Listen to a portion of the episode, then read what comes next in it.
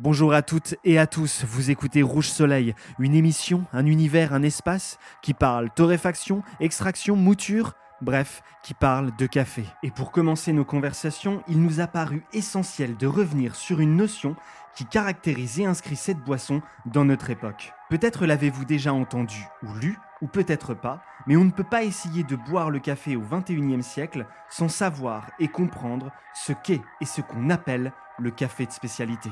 C'est une notion qu'on utilise chaque jour dans le monde du café. Pourquoi le nomme-t-on ainsi? Y a-t-il en opposition un café de généralité? Quels critères englobe le café de spécialité?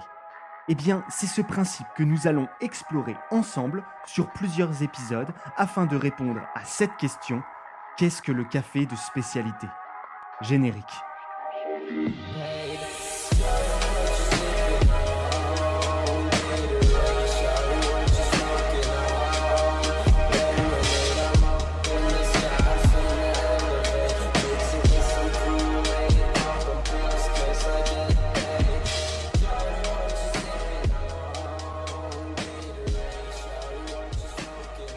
Premièrement, pour clarifier les choses, sachez que la tournure café de spécialité est une traduction littérale du terme anglais specialty coffee. Ceci étant dit, essayons de donner une définition limpide et basique de cette notion. Le café de spécialité se définit comme une boisson haut de gamme à base de café et à qui on attribue une qualité unique, un goût et un caractère distincts et supérieurs comparé à une boisson ordinaire à base de café. Pour vous la faire simple, le terme café de spécialité désigne un café haut de gamme.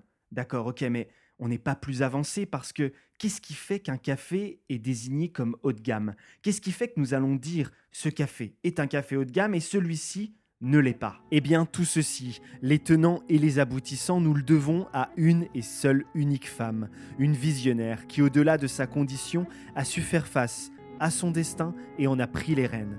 Elle est la clé de voûte d'un système créé par son intuition et sa foi en ses idées. Cette femme se nomme Erna Knudsen.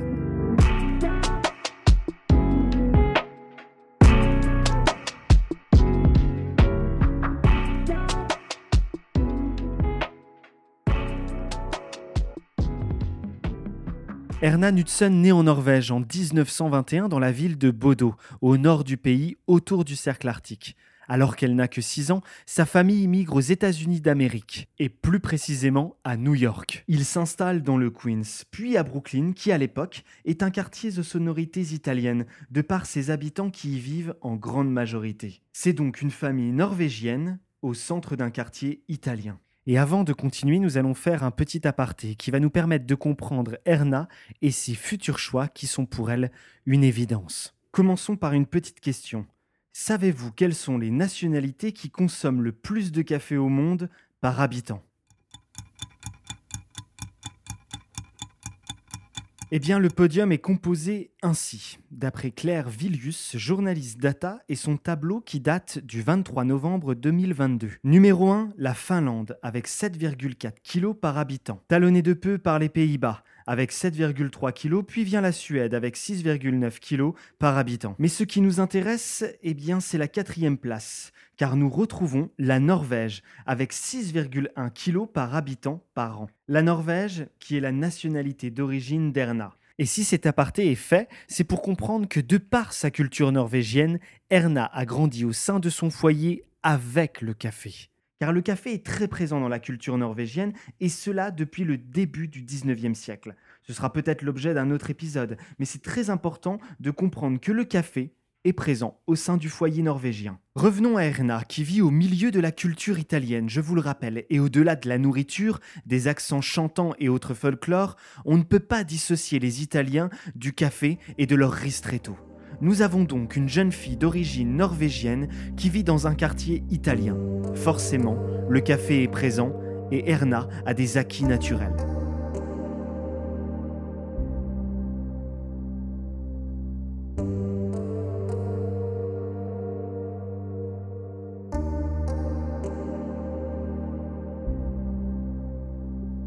Nous sommes en 1939. Erna a 18 ans Elle se marie et quitte le cocon familial parce que, dit-elle, j'ouvre les guillemets, c'était le seul moyen pour une fille de cette époque de sortir de la maison. Elle n'a pas terminé ses études secondaires, mais elle savait dactylographier et sténographier. Elle prit donc, le lendemain de son mariage, un emploi de secrétaire dans une banque. Et déjà à cette époque, elle ne supportait pas la manière dont les femmes étaient traitées au travail. Dans les années 50, elle déménage à San Francisco et trouve divers emplois de secrétaire dans diverses compagnies. Mais c'est en 1968 qu'elle devient secrétaire de Bert Fulmer, vice-président associé de l'entreprise BC Ireland, une entreprise d'importation et de courtage de sucre, d'épices et de café. Bert Fulmer est en charge et responsable de la partie café de l'entreprise. Nous sommes donc en 1968 et un vent de liberté souffle sur le monde occidental. La mini-jupe explose depuis le début de la décennie et la jeunesse se fait entendre par ses revendications et sa musique qu'on appelle le rock. Et le café dans tout cela, eh bien, le marché est dominé par de grands industriels qui achètent le café en quantité faramineuse. Leur but est simple, mettre du café dans chaque chaumière américaine 365 jours par an. Forcément, ce qui implique de ne pas se soucier de la qualité, mais de la quantité.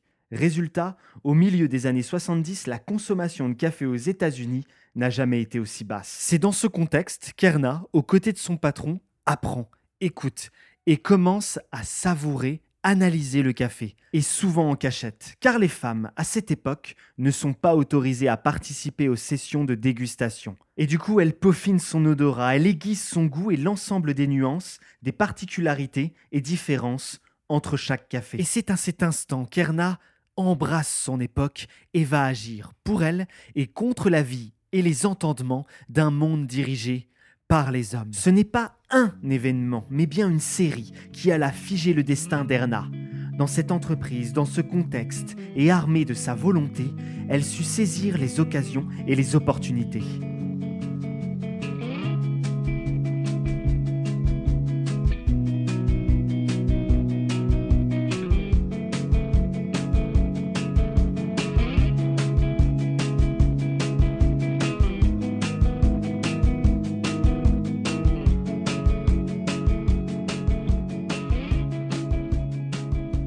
En étant au quotidien aux côtés de son patron, qui d'après ses dires était un homme plus moderne que ses contemporains, un jour, elle participa à la décision d'achat d'un café.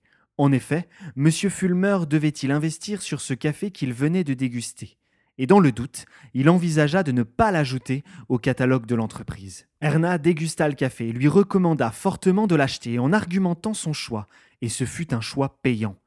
Petit à petit, elle prit plus de responsabilités, comme s'occuper des suivis de commandes, des stocks, et plus elle s'introduisit dans ce monde d'importation, plus elle en comprit les rouages. À cette époque, il faut comprendre qu'on achetait et vendait le café par conteneur. Ainsi, une origine lambda, par exemple un café de Colombie, était négociée au prix du conteneur et on pouvait trouver à l'intérieur entre 300 et 400 sacs de grains de café. Et il faut savoir qu'un sac de café pèse environ 60 ou 70 kilos de café. Le négociant classique achète donc par tranche de 300 à 400 sacs et les revend, ce qui affecte fortement la qualité du café, car moins de contrôle, moins de suivi. Et tout le monde fonctionne comme cela. C'est identique pour la revente. On revend par tranche de 300 à 400 sacs d'un seul coup et donc par conteneur à un grand industriel qui brûle le café et les met à disposition toute l'année. À aucun moment, le respect de la matière première est au cœur de ces transactions. Un jour, un producteur indonésien s'est rendu dans le bureau d'Erna avec un sac de café Mandeling, du nom du peuple issu de cette région. Elle fut tellement submergée par les arômes, les saveurs inattendues et délicieuses qu'elle ne put s'empêcher de convaincre ses collègues de vendre ce café. Les échantillons sont torréfiés et testés sans elle, car on lui interdit l'accès de la salle de dégustation. Elle attend derrière la porte et personne ne veut vendre son café qui ne correspond pas aux critères standards. Qu'à cela tienne, elle convainc son patron d'acheter un conteneur et elle s'occupera de tout vendre. Les autres hommes rigolent, mais son patron lui offre la chance de faire ses preuves. Elle vendit le conteneur entier en à peine un mois avec un bénéfice record. Mais comment a-t-elle fait? Un café non standard, si particulier. Comment cette femme que personne ne prenait au sérieux jusqu'à présent a pu réaliser un tel exploit? Eh bien, Erna avait compris son époque et elle était en avance sur elle. Car plutôt de vouloir vendre un conteneur par conteneur, elle vendit sac par sac au petit torréfacteur de son état, ce qui ne s'était jamais fait. Elle comprit qu'il y avait des opportunités de vendre de petits lots de café de grande qualité. C'était un marché de niche, mais à l'échelle nationale, cela valait vraiment la peine. C'est donc tout naturellement, si je puis dire, qu'elle devint négociante en café. Et en 1973, la porte vitrée de la salle de dégustation fut brisée, et elle obtenut une place à la table des hommes. Elle commença à se faire une réputation nationale. On la connaissait pour son travail et la qualité des cafés qu'elle sélectionnait. C'est donc tout naturellement les torréfacteurs qui vont à sa rencontre. Et en 1974, le magazine Tea Coffee Trade, traduisait Commerce de thé et de café magazine, l'interview sur son travail. C'est à ce moment précis que pour désigner les cafés qu'elle achète et vend, elle utilise l'expression specialty coffee. Et voici déjà notre premier épisode fini. Dans le prochain, nous reviendrons sur cette interview et sur les conséquences du travail d'Erna Knudsen. Alors oui, nous n'avons pas encore répondu à cette question, qu'est-ce que le café de spécialité? Mais il était important de revenir sur les origines de cette notion, afin de comprendre vraiment ce qu'est le café de spécialité. On espère que ce premier épisode vous a plu. D'ici là, prenez soin de vous. Rouge Soleil vous dit à la semaine prochaine.